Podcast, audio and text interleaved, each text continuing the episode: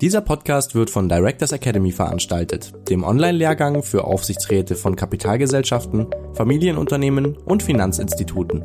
Die didaktisch gestalteten Module ermöglichen die Aus- und Fortbildung bei freier Zeiteinteilung. Das Teilnahmezertifikat belegt die Qualifizierung gemäß BaFin-Vorgaben sowie dem deutschen Corporate Governance Codex. Weitere Informationen finden Sie auf der Internetseite directorsacademy.de. 17 Uhr mit etwas kleiner Verspätung. Entschuldigen Sie bitte meine technischen Probleme. Liebe Zuschauer, liebe Zuhörer, liebe Streamer und Streamerinnen, herzlich willkommen zu unserem 28. Video-Livestream und Podcast für den Aufsichtsrat. So, jetzt sitze ich äh, in, in, im kalten Garten, weil ich hoffe, dass dort die Telefonverbindung äh, über Telekom besser ist als über mein WLAN bei äh, Vodafone. Also, wir waren so weit, dass wir heute unser Thema haben, Aufsichtsrat und die Zukunftssicherung des Unternehmens. Und äh, ich gerade gesagt habe, Herr Professor Gleisner, ich freue mich so, dass Sie heute bei uns sind. Wie geht es Ihnen, Herr Professor Gleisner? Bestens, ich habe erstmal keinen Grund zu klagen. Dankeschön. Das ist schön. Ihnen auch ähm, in Anbetracht der Risikoeinschläge, die wir jetzt schon hatten, könnte es ja ein bisschen schlechter gehen. Ja, und da können wir darüber diskutieren, wie, wie wichtig eine WLAN-Verbindung ist für die Zukunftssicherung eines Unternehmens. Aber bevor wir darüber diskutieren, möchte ich Sie ganz herzlich äh, gerne mal vorstellen wollen. Professor Dr. Werner Gleisner ist Vorstand der Future Value Group AG in Stuttgart und Honorarprofessor an der Technischen Universität Dresden mit Betriebswirtschaft, insbesondere Risikomanagement, sowie Vorstand der European Association of Certified Evaluators and Analytists. Seine Forschungs- und Tätigkeitsschwerpunkte liegen im Bereich Risikomanagement, Bewertung und Rating, Unternehmensstrategie sowie der Entwicklung von Methoden für simulationsbasierte Risikoaggregation, zum Beispiel in Vorbereitungen von Managemententscheidungen in Aufsichtsräten und in Vorständen, die sogenannte Strategiebewertung. Dabei entwickelt Professor Gleisner spezielle Bewertungsverfahren, die Insolvenzrisiken berücksichtigen und ausgehend vom aggregierten Ertragsrisiko risikogerechte Kapitalkosten ableiten, statt wie bisher auf Aktienrenditeschwankungen zu achten. Das nennt man dann liebevoll Risikowertmodelle mit unvollkommener Replikation. Herr Professor Gleisner vertritt einen neuen Forschungsansatz zur Integration der bisher weitgehend getrennten Methoden im Bereich Risikomanagement, Rating und Bewertung und speziell natürlich durch die Nutzung von Simulationsverfahren. Er ist Autor zahlreicher Fachbücher und äh, Standardwerken, wie zum Beispiel Grundlagen des Risikomanagements, welches es schon in der vierten Auflage gibt. Herr Professor Gleisner, Sie haben 2001 die Future Value Group AG in Leinfelden-Echterdingen hier bei Stuttgart gegründet. Wie groß ist Future Value Group heute und was für Leistungen erbringen Sie dort?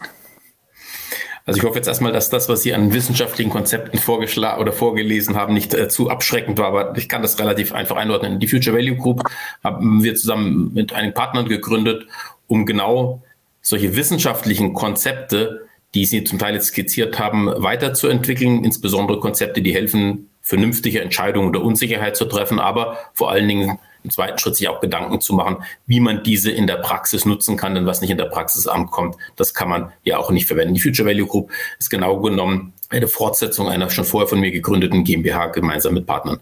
Wir haben ein Netz, Future Value Group als Gruppe ähm, ist darauf ausgerichtet, mit einem Kernteam äh, mit Partnern zusammenzuarbeiten. Besonders wichtig für das Thema, das wir heute haben, ist das Q-Score-Institut, das sich genau mit dem Thema Zukunftssicherung von Unternehmen beschäftigt. Ja. Äh, zum Thema unseres heutigen Gesprächs sind wir in, äh, dadurch gekommen, weil ich von Ihnen wusste und äh, auch die meisten von unseren Zuschauern wahrscheinlich und Zuhörern, dass Sie äh, immer schon zahlreich äh, empirisch geforscht haben, zahlreiche Studien äh, gefertigt haben und im Moment vor allen Dingen auch zahlreiche aktuelle Studien rund um das Thema Aufsichtsrat und Vorstand im Köcher haben. Äh, Herr Professor Gleisner, an welchen Studien arbeiten Sie derzeit, beziehungsweise welche werden demnächst veröffentlicht und vor allen Dingen, wo können wir das lesen? Mhm. Also lesen können Sie das zum Beispiel ähm, in Downloads auf unserer Homepage Future Value Group oder äh, Q-Score Institut, natürlich auch in den Fachzeitschriften. Ähm, was wir gemacht haben, um mal ein bisschen die aktuellen Themen äh, zu skizzieren. Wir haben schon vor sehr ähm, langer Zeit begonnen, uns mit der langfristigen Erfolgsperspektive von Unternehmen zu beschäftigen, Konzepte entwickelt wie das äh, robuste Unternehmen. Und da war ein großer Part, das erste große Feld, äh, dass wir in den letzten Jahren äh, daran gearbeitet haben, diese Zukunftsfähigkeit von Unternehmen konkret messbar zu machen. Also gemeinsam mit meinem äh, Kollegen Professor Arnold Weismann ähm, habe ich den Q-Score entwickelt, der zeigt, wie man Unternehmen konkret messen kann, die Zukunftsaussichten von Unternehmen. Wir haben als zweites einen wichtigen Teilaspekt, die sogenannte finanzielle Nachhaltigkeit, in ein Messkonzept gegossen, ähm, das auf nur vier Kennzahlen basiert und bei dem man diesen wichtigen Teilaspekt der finanziellen Situation eines Unternehmens beurteilen kann, um daraus abzuleiten, ähm, wie denn die Risikosituation eines Unternehmens in Zahlen ausgedrückt werden kann und was denn gute Risikoposition eines Unternehmens auch für die langfristigen Erfolgsaussichten bedeutet.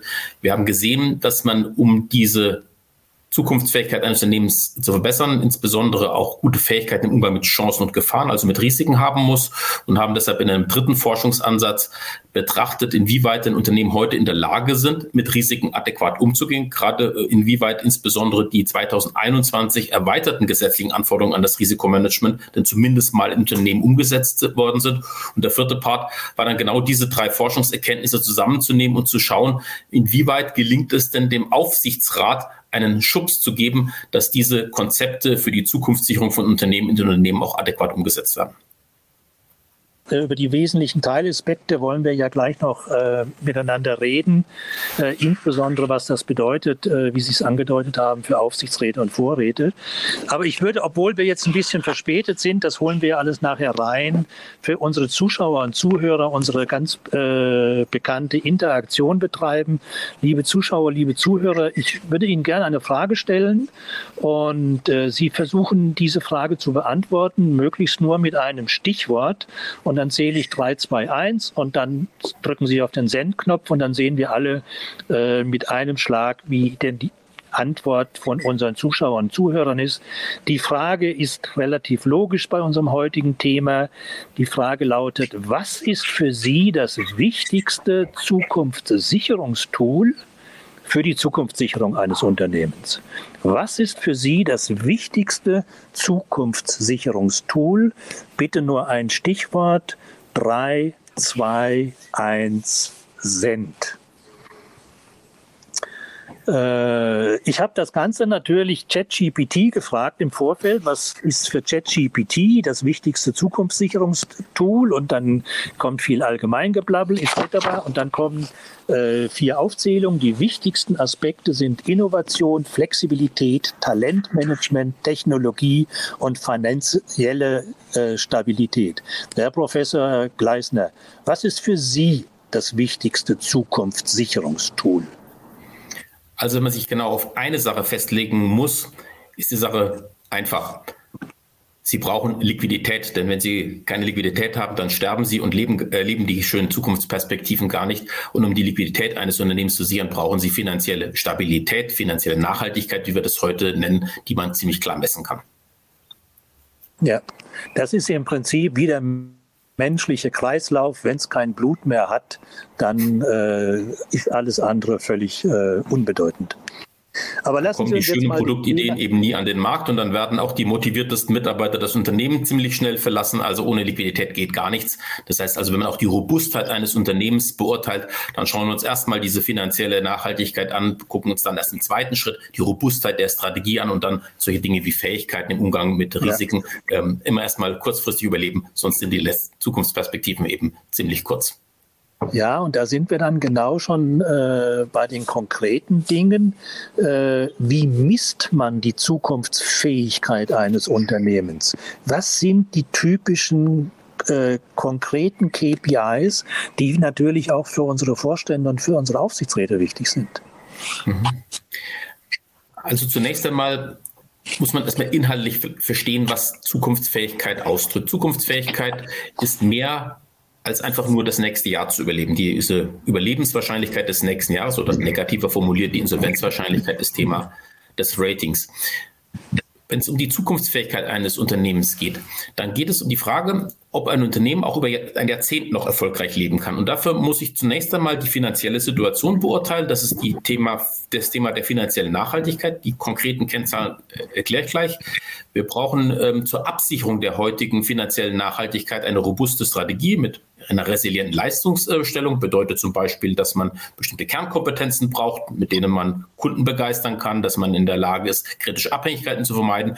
Und äh, last but not least, man muss in der Lage sein, neue Risiken rechtzeitig zu erkennen, um von diesen nicht überrascht zu sein und bei unternehmerischen Entscheidungen ähm, adäquat Risiken zu berücksichtigen. Denn leider zeigt die Krisenforschung, dass viele lange erfolgreiche Unternehmen genau daran scheitern, dass man irgendwann mal eine dumme Fehlentscheidung trifft, also eine, bei denen Risiken mit enthalten gewesen sind. Wie misst man das nun insgesamt? Nun, das war genau dieses, äh, ähm, diese Idee äh, mit dem Kollegen Arnold Weismann, diese verschiedenen wissenschaftlichen Erkenntnisse aus den ganzen Disziplinen zusammenzufassen, ein Messkonzept zu entwickeln. Das ist der Q-Score.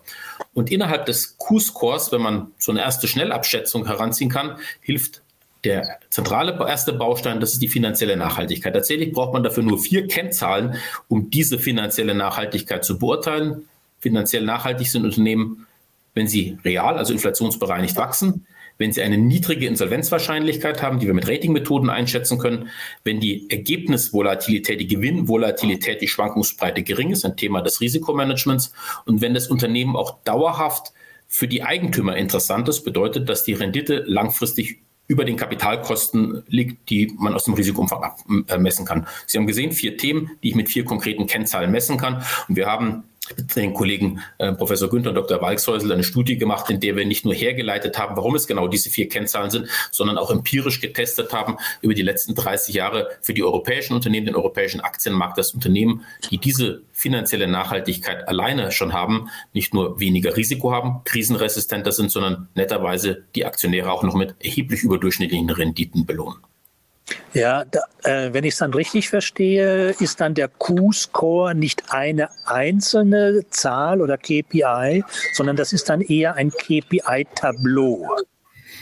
Der Q-Score so, ist eine, eine Kennzahl auf einer Skala von 0 bis 100 Prozent, bei der aber genau wie Sie sagen, verschiedene Teilaspekte äh, mit einfließen. Er besteht aus zehn Hauptkriterien mit verschiedenen Unterkriterien. Da gehören die von mir eben erwähnten vier Kennzahlen für die finanzielle Nachhaltigkeit dazu. Dazu kommen Kennzahlen, die zum Beispiel die Robustheit der Strategie beurteilen ähm, oder die Resilienz der Leistungserstellung oder die Fähigkeiten im Umgang mit Risiko. Äh, wir wissen nämlich, dass sie alle diese Eigenschaften haben müssen, um wirklich langfristig langfristig ähm, erfolgreich zu sein. Und da haben wir das, was wissenschaftlich gesicherte Erkenntnisse sind über diese Zukunftsfähigkeit, auf eine Kennzahl zusammengezogen. Ja, das ist dann im Prinzip wie so, wie, wie ich das noch als junger Student gelernt habe, das ROI-Dupont-System, wo ich eine Kennziffer Return on Investment habe, die ich dann aber runterbrechen kann in 20, 30 verschiedene Kennziffern äh, und dann genau erkennen kann, wo die Stellschrauben sind oder vielleicht die äh, stärkeren positiven oder negativen Einflüsse. Exakt. Es ist eine Kennzahl, die sich aus anderen Kennzahlen zusammenzieht und bei der man auch konkret sehen kann, welche Schwächen der Zukunftsfähigkeit gibt es denn, also bei welchen, sagen wir, Subscores man besonders schwach ist. Was in der Hinsicht natürlich wichtig ist, da wir nicht nur Zukunftsfähigkeit des Unternehmens beurteilen wollen, sondern natürlich auch konkret zeigen möchten, wie kann man denn die Zukunftsfähigkeit verbessern. Denn erst dann wird die Sache ja interessant, wenn man über den Indikator hinaus auch konkrete Ansatzpunkte bekommt, weil man zum Beispiel sieht, dass kritische Abhängigkeiten von wenigen Lieferanten bestehen oder weil man erkennt, dass bisher nicht gewährleistet ist, dass bei unternehmerischen Entscheidungen auch eine Risikoanalyse stattfindet, und zwar eine Risikoanalyse, bevor ich die Entscheidung treffe. Das heißt, es ja. geht darum, konkrete Vorschläge zu bringen. Ja, äh, da kann ich dann allen nur unseren Zuhörern und Zuschauern, insbesondere den Aufsichtsräten und Beiräten, äh, einfach nur empfehlen, sich mal damit zu beschäftigen, weil das ist eine charmante, sehr geballte äh, Intensivinformation, mit der sich sehr leichter arbeiten lässt, als wie mit dem Zuschütten immer von den vielen äh, Informationen, die man sonst in den Regeln in den Aufsichtsgremien bekommt. Liebe Zuschauer, liebe Zuhörer, äh, vergessen Sie nicht, nutzen Sie die Chat Chatfunktion und Kommentarfunktion natürlich auch, um Fragen zu stellen an Professor Gleisner. Wenn ich Sie hier draußen äh, sehe und lesen kann auf dem kleinen Handy, bringe ich die gerne hoch aufs Podium. Aber lassen Sie uns mal weitermachen. Äh, der alte Spruch sagt, if you can't measure, you can't manage it. Also das Measurement, das haben Sie jetzt mit dem Q-Score und ihre Systematik äh, haben sie jetzt abgedeckt. Jetzt kommt natürlich die Kernfrage äh, to, manage it. Welche Strategie und welche Prozesse ermöglichen denn dann mit diesen Informationen eine Zukunftssicherung? Also erstmal, mein Lieblingsspruch schreibe ich auf jede meiner Präsentationen drauf. Ich muss es erstmal messen können, sonst kann ich auch nicht managen. Es gibt nun für die Verbesserung der Zukunftsfähigkeit, für die Verbesserung der Robustheit eines Unternehmens natürlich kein Patentrezept, sonst wäre die Welt ein bisschen äh, zu einfach.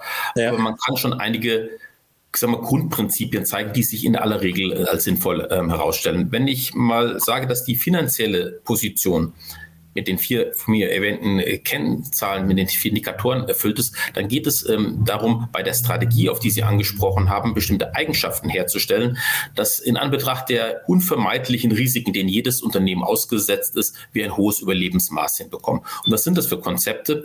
Wir wissen zum Beispiel, dass es ganz wichtig ist, dass das Unternehmen eine ganz zentrale Kompetenz hat, eine möglichst alleinstellende Kernkompetenz, eine gut gesicherte Kompetenz, die es erlaubt, bezogen auf die Kaufkriterien der Kunden Wettbewerbsvorteile aufzubauen, um so zum Beispiel Preissetzungsmacht zu schaffen. Damit können Sie nämlich zum Beispiel Kostenüberraschungen auch in die Preise überwälzen. Wir wissen, dass es ganz wichtig ist, kritische Abhängigkeiten zu vermeiden. Das erleben wir gerade in der heutigen äh, Zeit, äh, denn irgendwann wird eine Abhängigkeit zu einer Gefahr. Wir wissen, dass es zunehmend wichtig ist, auch um intelligente, kompetente, engagierte Mitarbeiter zu haben, einen klaren Purpose, einen Geschäftszweck zu haben, der auch nachhaltig äh, motiviert. Das sind nur einige Ideen, die wir haben, einige Konzepte, die wir haben, bei denen aus der Forschung sehr klar ist, dass sie für den Erfolg eines Unternehmens besonders maßgeblich ist. Um nun diese Strategie, die wir ähm, entwickeln, die robust ist, möglichst gut abzusichern, geht es insbesondere um den Ausbau von Fähigkeiten des Unternehmens in einem Bereich, bei dem besonders große Defizite sind, nämlich den Umgang mit Chancen und Gefahren, mit Risiken. Da geht es um die Frage, dass man die Risiken, denen ein Unternehmen immer ausgesetzt ist, Unternehmen ohne Risiken gibt es nicht, adäquat berücksichtigt wird, und zwar insbesondere in anstehenden Entscheidungen. Äh, ja, das sind jetzt äh, operative Maßnahmen, operative Prozesse. Äh, und man sagt ja in der Regel, der Vorstand ist fürs Operative zuständig und der Aufsichtsrat äh, nur fürs Strategische. Welche Rolle spielt denn der Aufsichtsrat bei dieser konkreten äh, Umsetzung der Strategien und Prozesse für die Zukunftssicherung? Das ist genau ein ganz wichtiges Thema, mit dem wir uns intensiv beschäftigt haben, denn wir wissen sehr klar, wie wir Zukunftsfähigkeit eines Unternehmens beurteilen und verbessern können. Tatsächlich ist das größere Problem, diese Konzepte in der Praxis umzusetzen. Und da hat der Aufsichtsrat tatsächlich eine ganz wichtige, vielleicht bisher noch nicht so richtig wahrgenommene Rolle. Den ersten Punkt hatten Sie vorhin eigentlich schon erwähnt. Der Aufsichtsrat muss ganz konkret nachfragen, ob bestimmte Informationen einfach existieren. Kenne ich zum Beispiel die Schwankungsbreite des Gewinns, den Variationskoeffizient? Ist die Insolvenzwahrscheinlichkeit des Unternehmens äh, bekannt? Gibt es denn bestimmte Informationen über den Eigenkapitalbedarf? Wie viel Eigenkapital brauche ich denn eigentlich, um mein Unternehmen ähm, sicher in die Zukunft zu steuern? Dieses Nachfragen nach relevanten Informationen, nach den KPIs, wie Sie die genannt haben, ist der eine Punkt. Der zweite Punkt ist wirklich sich als Sparringspartner für den Strategieweiterentwicklungsprozess zu verstehen.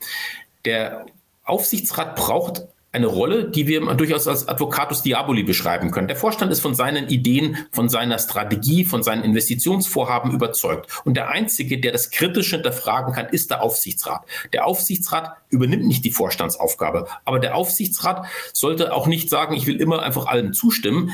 Er soll im Zweifelsfall didaktisch dagegenhalten, kritisch hinterfragen, die Annahmen hinterfragen. Der größte Beitrag des Aufsichtsrats für die Zukunftssicherung eines Unternehmens kommt daher, dass er das, was der Vorstand vorhat, kritisch hinterfragt. Und der dritte Teil, der baut darauf direkt auf, gerade im Hinblick auf die Risiken. Denn wenn jemand von seiner eigenen Strategie als Vorstand überzeugt ist, dann neigt er dazu, die damit zwangsläufig vorhandenen Risiken nicht zu betrachten. Der Aufsichtsrat sollte insbesondere einen Schubs geben, dass sich der Vorstand intensiver mit Risiken beschäftigt. Denn da zeigen unsere Studien leider ziemlich gravierende Defizite. Ja, und ich glaube, dass äh, dieses sogenannte Beschäftigen, dieses besondere Nachfragen nicht nur auf äh, mündlicher Frage und Antwort basieren sollte, sondern natürlich auf harten Unterlagen, auf KPIs, auf schriftlichen Dingen, damit man dann auch konkret darüber nachfassen kann, äh, wenn irgendwelche Veränderungen etc. auftreten. Ich, so es gibt zahlreiche Nachfragen noch zur, zur KPI, zum, zum Measurement und eine finde ich ganz spannend äh, und die würde ich gerne äh, hochziehen. Und zwar die Frage, äh, wie kann man denn in Ihrem System die Nachhaltigkeit messen? Also habe ich eine gute Nachhaltigkeit, habe ich eine schlechte Nachhaltigkeit oder eine zukunftssichere Nachhaltigkeit? Also Nachhaltigkeit ist zunächst mal ein, ein sehr breites Thema. Nachhaltigkeit, wenn ich auf eine UNO-Definition ausgehe, bedeutet, dass man Unternehmen heute und in der Zukunft einen Beitrag leisten kann für die Bedürfnisbefriedigung. Das heißt, es muss auf jeden Fall erstmal ähm, überleben. Nachhaltigkeit spielt im Q-Score an verschiedenen Stellen ähm, eine Rolle, zum Beispiel der Geschäftszweck. Wenn ich jetzt die Teilkomponente finanzielle Nachhaltigkeit ansehe, als ein Teilaspekt äh, wohlgemerkt, dann ähm, brauche ich dafür vier messbare Kennzahlen. Es geht um die Wachstumsrate des Unternehmens, ist eine klare Kennzahl. Die zweite Information ist die Insolvenzwahrscheinlichkeit. Da kennen wir aus dem Rating sehr klare Möglichkeiten, die Insolvenzwahrscheinlichkeit zu berechnen. Da fließt sowas wie zum Beispiel die Eigenkapitalquote wiederum mit ein. Es geht um die Schwankungsbreite der Gewinne. Das ist eine Aufgabe des Risikomanagements, diese Kennzahl zu bestimmen. Das ist die prozentuale Schwankungsbreite des Gewinns. Um die zu bestimmen, braucht man sogenannte Risikoaggregationsverfahren. Wenn Sie wollen, können wir uns über die nochmal unterhalten. Und die letzte Kennzahl ist der Abstand der Rendite zu den Kapitalkosten. Kapitalkosten eines Unternehmens sind die Renditeanforderungen. Das hört sich vielleicht auf den ersten Blick ein wenig technisch an, aber das lässt sich selbst von außen beurteilen. In der von mir vorhin erwähnten Studie 30 Jahre europäische Aktien haben wir die öffentlich verfügbaren Informationen als Grundlage genommen und sind damit in der Lage, die finanzielle Nachhaltigkeit als Indikator schon sehr gut abzuschätzen und zu zeigen, dass man damit nicht nur eine Kennzahl hat, die die Krisenresistenz eines Unternehmens ausdrückt, sondern wie erwähnt, finanziell nachhaltige Unternehmen sind erfreulicherweise sogar für die Aktionäre rentabler. Diese Kennzahlen, die sollte ein Unternehmensführung kennen. Ja, das ist eine interessante Aussage. Wenn Sie das von außen machen können über Ihnen fremde Unternehmen, dann müsste eigentlich ein Aufsichtsrat das erst recht äh, von sich aus selber rechnen können, weil er hat ja nun mehr Informationen als Sie als fremder Dritter.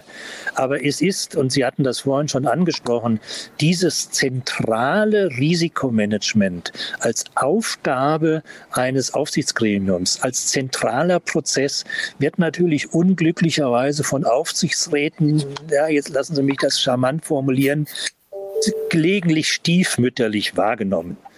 Und äh, meiner Meinung nach sind Aufsichtsräte mehr als einmal geprägt von, und Sie haben diese Wörter so schön geprägt, Risikoblindheit, Kontrollillusion und Wahrnehmungsverzerrungen. Lassen Sie uns doch das mal ein bisschen äh, konkretisieren. Was kann ein Aufsichtsrat konkret tun gegen Risikoblindheit? Also es lohnt erstmal klarzustellen, dass es wichtig ist, etwas gegen Risikoblindheit zu tun. Wir wissen, dass der Erfolg eines Unternehmens natürlich wesentlich davon abhängig ist, dass der Vorstand gute unternehmerische Entscheidungen trifft bei den zustimmungspflichtigen Geschäften, der Aufsichtsrat dazu mitwirkt. Und es ist recht einfach. Das, was unternehmerische Entscheidungen schwierig macht, ist, dass wir die Zukunft nicht sicher kennen. Und das sind nun genau die Risiken, und damit meine ich Chancen und Gefahren, die zu Planabweichungen führen. Es ist also nicht überspitzt zu sagen, alle Entscheidungen wären einfach, wenn es keine Risiken gäbe. Deshalb muss ich Risiken im Entscheidungskalkül berücksichtigen. Das Problem ist nun, äh, Risikoblindheit genau das mag der Mensch nicht. Aufsichtsräte sind äh, Menschen, Vorstände sind Menschen. Zum Glück werden wir dann in absehbarer Zeit an der Stelle auch keine KIs ähm, erleben. Was ist Risikoblindheit? Der Mensch mag ein Zukunftsszenario sehen, sein Wunschszenario, die planmäßige Abarbeitung meiner Strategie. Er möchte gar nicht hören, dass es Risiken gibt, die zu Planabweichungen führen. Diese erste Facette der Risikoblindheit ist nichts anderes, als wir wollen uns gar nicht mit Risiken beschäftigen, weil wir ein Wunschszenario haben. Die zweite Facette ist, wenn ich mich mit Risiken dann doch beschäftigen muss, weil irgendjemand fragt, wie sind denn die Risiken, dann nehme ich die Risiken völlig verzerrt wahr. Also man nimmt Risiken eher groß war, wenn sie gerade vor kurzem eingeschlagen sind, wenn man sich bildlich vorstellen kann, wenn sie oft wiederholt werden und eher abstrakte Risiken, die, die vergisst man eher. Das dritte Facette der Risikoblindheit besteht darin, dass man selbst wenn man Risikodaten hat, typischerweise diese Risikoinformationen nicht sachgerecht bei den Entscheidungen berücksichtigt. Also drei Ebenen der Risikoblindheit. Und was kann man nun dagegen tun? Das Wichtigste überhaupt ist, sich bewusst zu machen, dass jede unternehmerische Entscheidung, überhaupt jedes Unternehmertum immer mit Risiken verbunden ist und dass man sich bei allen anstehenden Entscheidungen eben mit den Risiken auseinandersetzen muss. Das Zusammenspiel zwischen Vorstand und Aufsichtsrat ist aber genau da die Chance. Der Vorstand wird bei seinen Zukunftskonzepten von seinen eigenen Ideen so überzeugt sein, dass er die Risiken typischerweise nicht richtig wahrnimmt. Der Aufsichtsrat hat deshalb genau, wie Sie sagen, insbesondere die Aufgabe, den Vorstand auch auf die Risiken seiner Tätigkeiten hinzuweisen und Risikoeinschätzung des Vorstands zu hinterfragen. Dafür muss ja. er natürlich selbst an der Stelle offen sein. Und das ist, wie gesagt, eigentlich im Prinzip eine relativ einfache Geschichte. Man muss sich darüber im Klaren sein, dass was auch immer im Unternehmen diskutiert wird, es immer unsicher ist und ich deshalb immer mit Chancen und Gefahren zu tun habe. Wenn ich irgendeinen Sachverhalt diskutiere und die Risiken ausblende, nun dann leide ich an der Risikoblindheit. Das ist übrigens auch dem Gesetzgeber klar gewesen, dass das ein großes Problem ist und diese ganzen zunehmenden gesetzlichen Anforderungen an das Risikomanagement sind nichts anderes als eine Reaktion darauf, dass Menschen dazu neigen, Risiken gerne mal zu vergessen, obwohl sie für den Erfolg so wichtig sind. Das ist Risikoblindheit. Und was ist jetzt Kontrollillusion? Das ist eigentlich nichts anderes als die andere Seite der Medaille. Die Kontrollillusion bedeutet, dass ich glaube, die Zukunft genau so gestalten zu können, wie ich mir das wünsche. Was dem entgegensteht, sind aber genau die Risiken, die zu Planabweichungen führen. Man äh, blendet muss, bei der Kontrollillusion äh, die Risiken aus. Muss, äh, das würde ich so, sofort voll unterstreichen. Und ich musste so schmunzeln. Ich habe in der Vorbereitung, habe ich natürlich Professor Gleisner etwas gegoogelt. Und äh, Sie haben ja nun eine ganze Menge Dinge schon in der Welt äh, veröffentlicht über Ihre Ergebnisse. Unter anderem hatte ich ein Interview gefunden, wo Sie für die Schutzvereinigung der Kleinaktionäre mal vor einiger Zeit Vonovia analysiert hatten.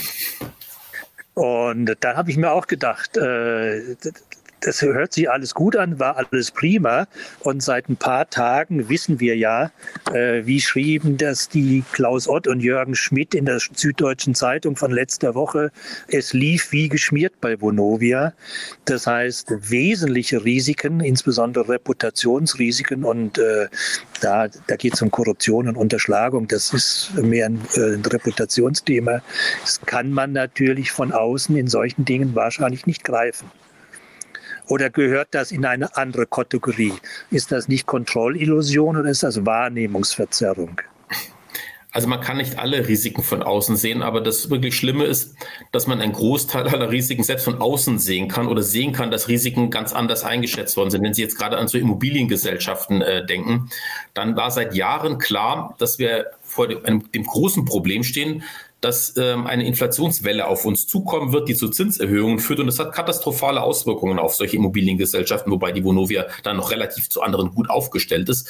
Das ist das, was uns immer so diese Risikoblindheit vor Augen führt, dass wir selbst als Außenstehender die Probleme erkennen, mit denen sich offensichtlich die Unternehmensführung nicht adäquat auseinandergesetzt hat. Und das ist dann meistens so, Schieflagen, schwere Krisen, das, was der Gesetzgeber bestandsgefährdende Entwicklungen nennt, ergibt sich fast immer aus irgendeinem blöden Kombinationseffekt von Risiken, die man eigentlich hätte sehen können.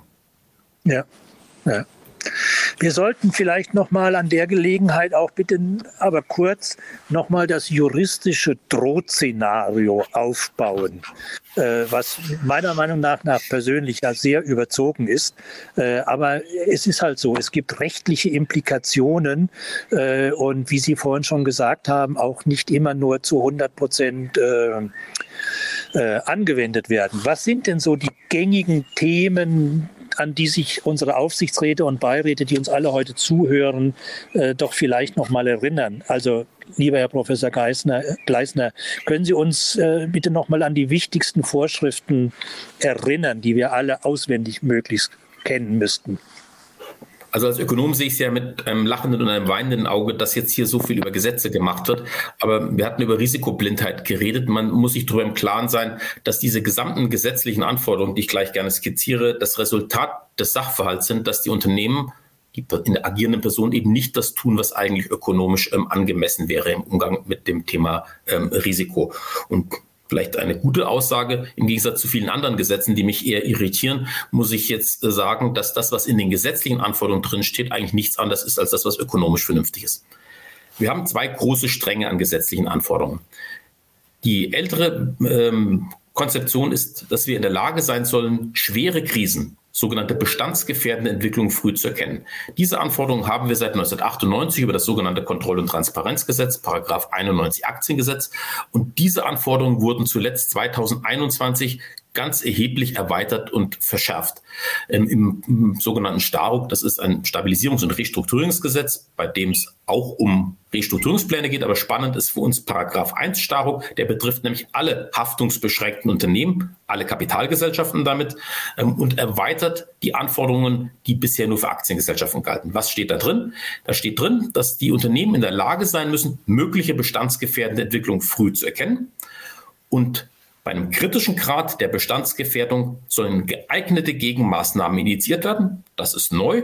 Und bei diesem Punkt muss spätestens das Überwachungsgremium, sprich der Aufsichtsrat, aktiv informiert werden, dass wir einen solchen kritischen Grad der Bestandsgefährdung haben. Um das hinzubekommen, muss man sich adäquat mit Risiken auseinandersetzen, denn diese bestandsgefährdenden Entwicklungen ergeben sich praktisch immer durch irgendwelche blöden Kombinationseffekte von Risiken. Und das bedeutet, um diese gesetzliche Anforderung zu erfüllen, muss ich die wesentlichen Risiken systematisch identifizieren. Ich muss sie in Zahlen fassen, quantifizieren und dann muss ich vor allen Dingen die Kombinationseffekte der Risiken durchrechnen. Das ist die sogenannte Risikoaggregation. Daraus kann ich ableiten, wie wahrscheinlich ist, dass was Schlimmes passiert. Also diese eine gesetzliche Säule, beginnend mit Contra G und vor allen Dingen jetzt Staruk, zielt darauf, die Wahrscheinlichkeit einer Krise so rechtzeitig zu erkennen, dass man Gegenmaßnahmen initiiert. Wir haben eine zweite ja. Schiene, die kommt aus der Business Judgment Rule, Paragraph 93 Aktiengesetz. Da geht es darum, dass der Vorstand übrigens beweisbar bei einer unternehmerischen Entscheidung angemessene Informationen haben soll. Und wie in den gesamten Erläuterungen dazu klar wird, unternehmerische Entscheidungen haben unsichere Auswirkungen. Ich soll vor allen Dingen wissen, wie viel Risiko steckt in der Entscheidung drin. Also simpel gesagt, ich soll sicherstellen, dass ich schon vor der Entscheidung weiß, wie viel Risiko habe ich denn nach der Entscheidung in meinem Unternehmen, um nicht in ein Problem hineinzurutschen. Und diese beiden gesetzlichen Anforderungen sind heute übrigens auch in Standards umgesetzt, wie dem DR-Revisionsstandard für das Risikomanagement, übrigens nicht in dem Standards der Wirtschaftsprüfer IDW-Prüfungsstandard, was übrigens ein kleines Problem darstellt. Das sind heute die beiden Säulen, auf denen Risikomanagement aufbaut. Jetzt haben Sie ja äh, es, es vorhin schon erwähnt, dass Sie äh, eine Studie gemacht haben äh, bezüglich der Umsetzung der gesetzlichen Anforderungen und äh, demzufolge äh, versuchen Sie uns da nochmal zu schildern, insbesondere an welcher Stelle dann Nachholbedarf ist bei den Aufsichtsräten, weil diese umfangreichen Pflichtenkataloge werden ja nicht äh, überall eingehalten. Ja. Also wir hatten im Jahr 2000, äh, 2020 äh, zum letzten Mal vor den jüngsten gesetzlichen Änderungen eine Studie über das Risikomanagement der großen deutschen Unternehmen, so DAX, MDAX, SDAX, TechSDAX veröffentlicht und gesehen, dass es da gravierende Defizite gibt. Und wir haben diese Studie jetzt gerade noch nicht veröffentlicht, aktualisiert, weil die Anforderungen durch diesen Paragraph 1 stark höher geworden sind. Was wir feststellen ist, dass die alten Defizite im Wesentlichen immer noch bestehen und die neuen Anforderungen praktisch überhaupt nicht umgesetzt worden sind.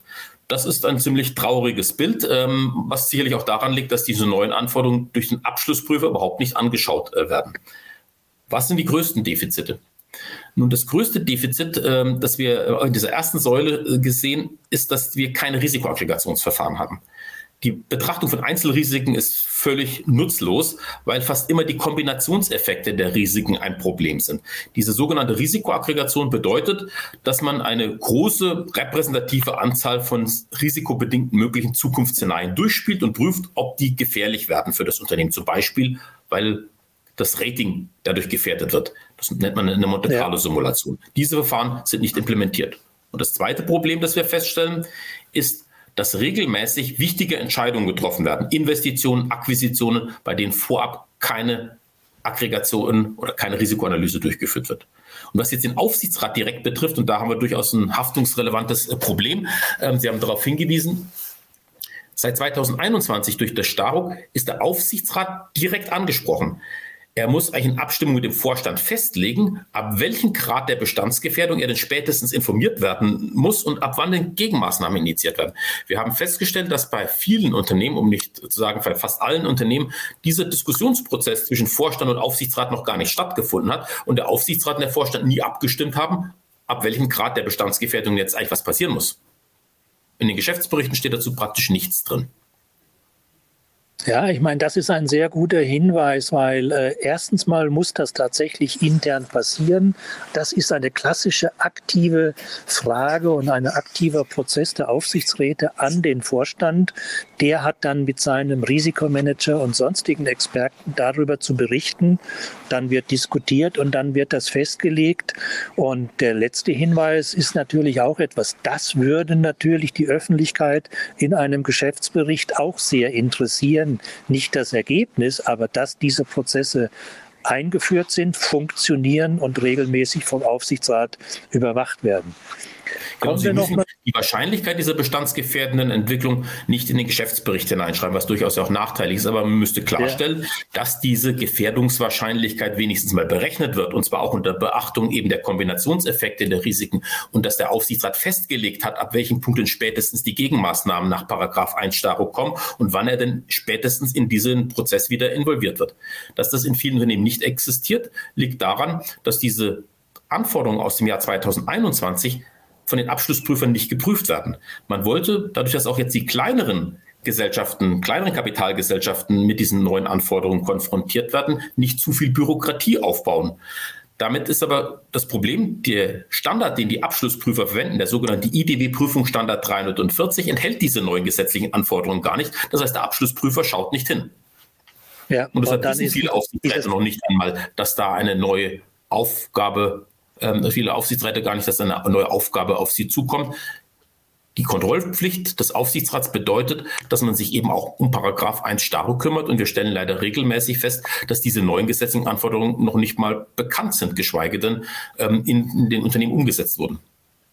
Ja, ich meine, das ist dieses klassische Thema, dass dieses Beruhigungskissen Wirtschaftsprüfer äh, hier nicht funktioniert, weil es ste steht ja auch schon seit 100 Jahren drin, dass der Aufsichtsrat den Jahresabschluss persönlich prüfen und beurteilen muss. Äh, und auch hier delegiert er das an den Wirtschaftsprüfer und nimmt es nicht. Und dieses Thema Risikomanagement und Risikofrüherkennung war ja auch schon vor Starruck eine große Pflichtenaufgabe des Aufsichtsrats. Äh, und interessant ist, wenn ich nochmal zurückkomme von vorhin auf ChatGPT, weil das so die Allgemeinheit für, für mich äh, ist, auch dort fielen ja die Wörter Risikomanagement und Risikofrüherkennung für eine Zukunftssicherung überhaupt nicht. Und als wir vor vier Wochen Wochen den Eberhard Weiblen bei uns als Gast hatten, der einen sehr profunden Vortrag über erfolgreiche Unternehmensführung gehalten hat, der hat im Prinzip ähnlich geantwortet. Innovation, Technologie, Flexibilität, Stabilität, Liquidität, Resilienz, Talent etc. hat vielleicht noch ein bisschen äh, Personalmanagement, Attraktivität ergänzt. Aber auch da war das Thema Risikomanagement für eine erfolgreiche Zukunftssicherung nicht das Thema. Und Herr Professor Gleisner, ich komme immer mehr zum Ergebnis, dass es ja eigentlich rein menschlich ist, dass Aufsichtsräte, warum gerade Aufsichtsräte, sich lieber mit Chancen als mit Risiken beschäftigen. Aber das bringt mich zu einer zentralen Frage und da interessiert mich Ihre Meinung, Herr Professor Gleisner. Brauchen wir dann nicht in der Zukunft andere Aufsichtsräte, um die Zukunftssicherung des Unternehmens zu gewährleisten? Also zunächst einmal glaube ich, ist es wichtig klarzustellen, dass das Thema Risikomanagement sich eben nicht nur mit Gefahren beschäftigt. Da fängt aus meiner Sicht das Problem schon an. Wenn wir von einem Risiko reden, dann meinen wir zunächst einmal nichts anderes als die Möglichkeit einer Planabweichung. Das Risikomanagement hat damit auch die Aufgabe, sich mit Chancen zu beschäftigen, mit Chancen und Gefahren. Unternehmertum ist immer mit Risiken im Sinne von Chancen und Gefahren verbunden und es geht nicht um ein eine eigene ständige Risikomanagementabteilung, die kleine Unternehmen noch nicht mal benötigen, sondern es geht darum zu verstehen, dass alle die Dinge, über die Sie geredet haben, Innovationsmanagement, Forschung und Entwicklung immer auch mit Risiko zu tun hat. Wenn ich über ein Forschungsprojekt entscheide, dann ist die Auswirkung unsicher und deshalb ist es wichtig, alle diese Themen in der Querschnittsfunktion auch unter dem Gesichtspunkt der Chancen und Gefahren zu betrachten. Und das führt mich natürlich genau zu der Frage, was bedeutet das für den Aufsichtsrat? Wir brauchen nicht andere Aufsichtsräte. Aber auch da zeigt eine aktuelle, von uns noch nicht veröffentlichte Studie, dass wir zumindest Anpassungsbedarf haben. Wir müssen sicherstellen, dass Aufsichtsräte zunächst einmal unabhängig sind, dass sie eben auch bereit sind, damit einen äh, Vorstand auf die Füße zu treten und nicht einfach, hm, einfach bestimmte unerfreuliche Dinge zu ignorieren. Das ist, ist ein gewisses Problem, dass doch immer noch viele Aufsichtsräte eher noch so aus dem, ich sag mal, im weiteren Bekanntenkreis ähm, auch des Vorstands ähm, besetzt werden. Und wir müssen klarstellen, dass der Aufsichtsrat eine zentrale Funktion hat, indem er eben vor wichtigen Entscheidungen über die Risiken im Sinne von Chancen und Gefahren mit dem Vorstand nachdenkt. Der Aufsichtsrat muss für sich versuchen, diese Risikoblindheit in den Griff zu bekommen. Er muss daran denken, dass jede unternehmerische Tätigkeit mit Chancen und Gefahren, also Risiken verbunden ist. Und er muss aus dieser Erkenntnis jeden Diskussionsprozess mit dem Vorstand auch unter diesem Gesichtspunkt führen. Egal, ob es um Innovationsmanagement oder eine Akquisition oder eine große Sachinvestition geht, alle diese Dinge haben auch mit Risiko zu tun. Daher nicht irgendwie mal als ein kleiner Aber Agenda. Dann wäre es ja gut, wenn es jemand wäre, der auch ein bisschen trainiert ist auf diesem sogenannten Risikogedanken. Also was ich dazu mit, mit meine, brauchen wir andere Aufsichtsräte für die Zukunftsfähigkeit. Wir reden immer, wir brauchen einen Digital Expert, wir brauchen einen ESG Expert, wir brauchen einen Human Resource Expert.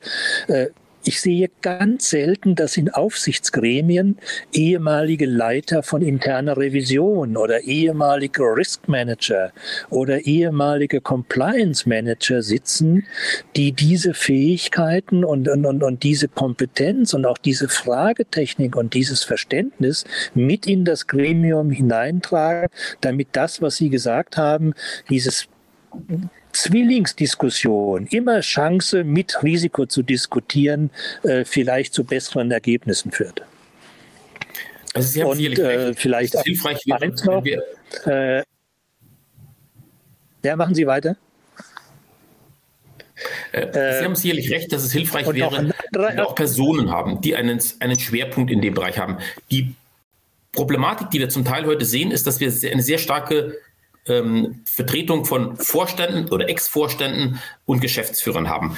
Nur Menschen, die gewohnt sind, Entscheidungen zu treffen und sie umzusetzen, sind nicht notwendigerweise diejenigen, die kritisch über Entscheidungsvorlagen nachdenken. Daher bin ich bei Ihnen, dass wir mehr Fachexperten brauchen. Ja. Aber noch wichtiger ist, dass einfach alle, die in einem Aufsichtsrat drin sind, mehr Verständnis das zum Thema Chancen und Gefahren haben.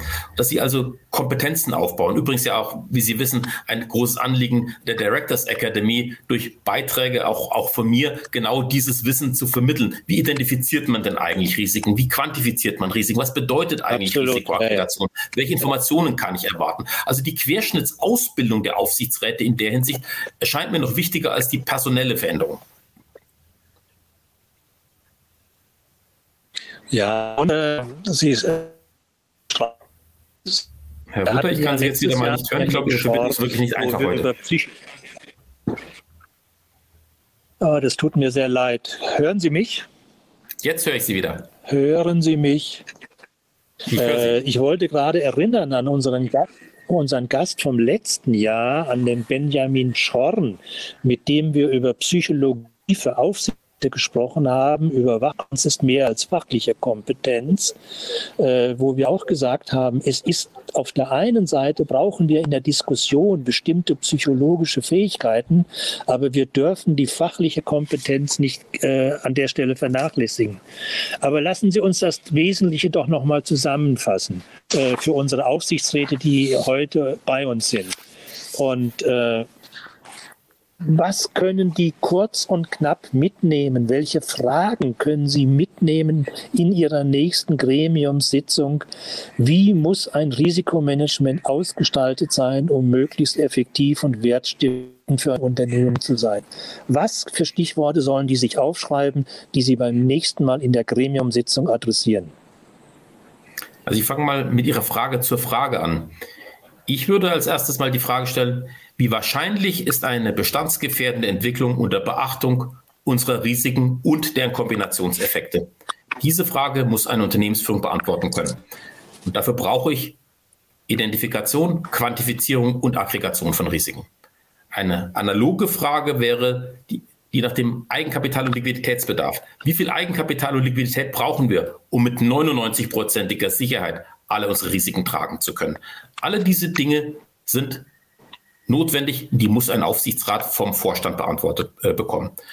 Und wenn diese Frage nicht beantwortbar ist, dann wissen wir, dass bei den zugrunde liegenden Risikomanagementsystemen Probleme bestehen. Wir müssen dann die Identifikation von Risiken oft mal angehen. Bei der Risikoidentifikation haben wir häufig die Schwierigkeiten, dass bestimmte Arten von Risiken eher ignoriert werden. Unsere Planannahmen, strategische Risiken, geopolitische Risiken, um ein paar Beispiele zu nennen. Wir sehen auf der zweiten Ebene, dass es Defizite bei der Quantifizierung von Risiken gibt. Viele Risiken lassen sich nicht mit Schadenshöhe und Eintrittswahrscheinlichkeit beschreiben. Da braucht man schon ein bisschen kompliziertere Konzepte. Und äh, last but not least, da ist, wie erwähnt, der größte das größte Defizit. Wir brauchen eine Risikoaggregation, denn das darf man nie vergessen. Es sind fast immer die Kombinationseffekte mehrerer Einzelrisiken, die zu einem Problem führen das Budget bei irgendeinem Großprojekt geht aus dem Ruder und gleichzeitig bricht eben die Wirtschaftsein oder die Inflationsraten machen mir Schwierigkeiten. Das ist das, was wir grundsätzlich benötigen und dafür gibt es relativ einfache Prüffragen. Ähm, wenn Sie da Interesse haben, kann ich sowas da auch gerne äh, bereitstellen. Man kann mit zehn Kernfragen abprüfen, ob das Risikomanagement zumindest mal die gesetzlichen Mindestanforderungen erfüllt. Ja, ich meine, und Sie haben das ja jetzt auch sehr schön unterstrichen. Die Corporate Governance Verantwortung und die Risikomanagement Verantwortung, die muss vernetzt gelebt werden im Unternehmen vom Aufsichtsrat, vom Vorstand und von den entsprechenden Experten. Und nur dann funktioniert es am besten, wenn Aufsichtsgremium starke Unheit habe. Worüber wir noch gar nicht gesprochen haben, was ist denn mit der Haftung der einzelnen Aufsichtsratsmitglieder? Sie haben jetzt vorhin sehr schön unterstrichen, dass doch in der zumindest in der Vergangenheit das eine oder andere Defizit aufgezeichnet, aufgezeigt ist äh, bei der Einhaltung der Vorschriften. Müssen Räte der Zukunft mehr oder strenger haften, wenn sie die Zukunftsfähigkeit gefährden, Herr Professor Gleisner? Also mir tut es immer leid, äh, wenn Haftung äh, der einzige Antrieb ist für die Verbesserung von, von Management-Systemen. Wir wissen, ich hatte es eingangs ähm, erläutert im Kontext Q-Score und diese Studienlage, wir wissen, dass eine Verbesserung der Fähigkeit von Unternehmen Umgang mit Risiken für den nachhaltigen Erfolg, für die Zukunftsfähigkeit von grundsätzlicher Bedeutung ist, was alle Studien klar zeigen. Natürlich durch die Risikoblindheit brauchen wir äh, wohl leider etwas Haftung. Man sollte erstmal klarstellen, der größte Teilproblem der Haftung, das größere Haftungsrisiko liegt erstmal beim Vorstand. Denn der muss bei der Business Judgment Rule im Zweifelsfall beweisen können, Paragraph 93 Aktiengesetz, dass er bei einer unternehmerischen Entscheidung wirklich angemessene Informationen hatte, insbesondere vor der Entscheidung wusste, wie sich der Risikoumfang verändert. Das bedeutet, ich brauche eine klare Entscheidungsvorlage, eine dokumentierte Entscheidungsvorlage mit Risikoanalyse. Was für eine Rolle des Aufsichtsrats? Nun, der Aufsichtsrat hat natürlich die Aufgabe sicherzustellen, dass der Vorstand genauso vorgeht. Dass also zum Beispiel ein System existiert für die systematische Vorbereitung von Managemententscheidungen. Er muss überprüfen, ob bei den zustimmungspflichtigen Geschäften ähm, eben auch Risikoanalysen enthalten sind und zum Beispiel vorab aufgezeigt wird, wie sich die von mir erwähnte Wahrscheinlichkeit einer bestandsgefährdenden Entwicklung verändern würde. Das sind Sachverhalte, die er prüfen muss. Er muss gewährleisten, dass eben ab irgendeinem zu vereinbarten Punkt Gegenmaßnahmen initiiert werden, wie Paragraph 1 Starrung das hat. Und wir haben natürlich damit ganz klar aufgrund dieser Kontrollverpflichtung ein Haftungsrisiko eines Aufsichtsrats, der eben zum Beispiel noch nie sich Gedanken gemacht hat und mit dem Vorstand darüber diskutiert hat, ob denn die neuen Anforderungen nach Paragraph 1 Starrung umgesetzt sind. Bis wir Herrn Ruther wieder hören, kann ich zumindest vielleicht zu diesem Anlass erwähnen, dass wenn man im Moment ein Unternehmen fragt, technische Risiken, wie wir sie hier gerade erleben, inklusive der Cyberrisiken, besonders hoch gewichtet werden. Tatsächlich ähm, sind sie nicht zu unterschätzen, ähm, was den Gesamtrisikoumfang übrigens eines Unternehmens aber noch stärker prägt, falls Sie das ähm, interessiert, sind die volkswirtschaftlichen und geopolitischen Risiken. Ähm, das sieht man schön an der zeitlichen Entwicklung der Insolvenzwahrscheinlichkeit äh, von Unternehmen. Die Insolvenzwahrscheinlichkeiten, ähm, die Insolvenzhäufigkeiten steigen in Wirtschaftskrisen an. Da sieht man natürlich sehr deutlich, dass es genau solche Dinge sind, wie zum Beispiel die Kombination von negativer Wirtschaftswachstumsrate mit ansteigenden Zinssätzen, was Unternehmen wirklich ähm, in Schwierigkeiten äh, bringt. Ähm, wir haben ein sehr klar klares Bild, auch mit vielen Benchmark-Werte, was denn den Risikoumfang von Unternehmen treibt. Deshalb ist es wirklich interessant festzustellen, dass selbst von außen man oftmals die Bedrohungslage eines Unternehmens viel besser einschätzen kann als offensichtlich die Unternehmensführung selbst. Zeigt natürlich, wie groß dieses Problem der Risikoblindheit ist und zeigt natürlich auch, welchen großen Beitrag ein Aufsichtsrat leisten kann, indem er doch einen Schubs gibt, sich mit den Risiken auseinanderzusetzen alle unternehmerische Tätigkeit ist mit Risiken verbunden. Deshalb ist es kein Fehler, Risiken einzugehen. Die müssen sie eingehen, aber man sollte eben die richtigen Risiken eingehen. Um das nochmal hier anzugehen, heute mussten wir ein technisches Risiko eingehen. Wir haben es zumindest, glaube ich, trotzdem halbwegs in den Griff bekommen. Und vielleicht, Herr Ruther, kann ich Sie jetzt noch hören. Ja, Herr Professor Gleisner, das wäre sehr lieb. Jetzt habe ich ich kann Sie prima hören die ganze Zeit. Hören Sie mich jetzt wieder? Jetzt höre ich Sie hervorragend. Ja, ich habe mal das Gerät wieder gewechselt. Äh, das ist zum Wahnsinnigen. Aber ich möchte trotzdem noch mal hart dranbleiben an dem Thema. Wir waren gerade bei der Haftung, das haben wir diskutiert. Ja. Äh, und eine Frage im Chat, die, äh, hatte ich gerade gelesen, gerade in dem Zusammenhang mit dem Thema, diesen großen, wichtigen Aufgaben und den detaillierten Kenntnissen über Risikomanagement und Risikofrüherkennung. Äh, wie sehen Sie in dem Zusammenhang die aktuelle äh, Honorierung und Vergütung der Aufsichtsrats- und Beiratsmitglieder? Also das ist eine wirklich schwierige äh, Frage. Ich kann da kein fundiertes Bild abgeben ähm, oder kein fundiertes Bild Ihnen skizzieren, weil es einfach extrem heterogen ist. Wir haben Aufsichtsräte, bei denen ich beim besten Willen nicht nachvollziehen kann, warum jemand mit so wenig Honorierung ähm, denn die durchaus ja nicht ähm, unerhebliche Arbeitszeit einbringt und auch noch Haftungsrisiken angeht. Es gibt genauso gut aber Positionen, bei denen ich sage, naja, dafür, dass hier offensichtlich ziemlich wenig gemacht wird, ist es schon ein sehr angenehmes Entgelt das ist so heterogen, dass es kein allgemeines, äh, äh, keine allgemeine Aussage, glaube ich, möglich ist. Was vielleicht aber nochmal äh, zu beachten ist, dass vielleicht ein Aufsichtsrat auch, wenn er sich für sich selber beurteilt, ob denn die Vergütung in Anbetracht von Haftungsrisiken angemessen ist, nochmal hinterfragt, wann es denn auch für ihn potenziell gefährlich wird. Unternehmen gehen regelmäßig bei Entscheidungen Risiken ein. Also bei einer Investitionsentscheidung, bei einer Produktneuentwicklung, bei einer Akquisition eines anderen Unternehmens. Und wenn ich ein Risiko eingehe, dann kann ein Risiko auch mal einschlagen. Das heißt, das führt zu einer Planabweichung, schlimmstenfalls Verlusten oder gar zur Bestandsgefährdung. Da verhaftet niemand, weder der Vorstand noch der Aufsichtsrat. Das ist einfach eine Frage von Glück oder Pech, ob ein Risiko, das ich eingehe, dann eben auch mal einschlägt. Gefährlich wird die Sache aber dann, wenn ein Risiko einschlägt, von dem vorher nie die Rede gewesen ist.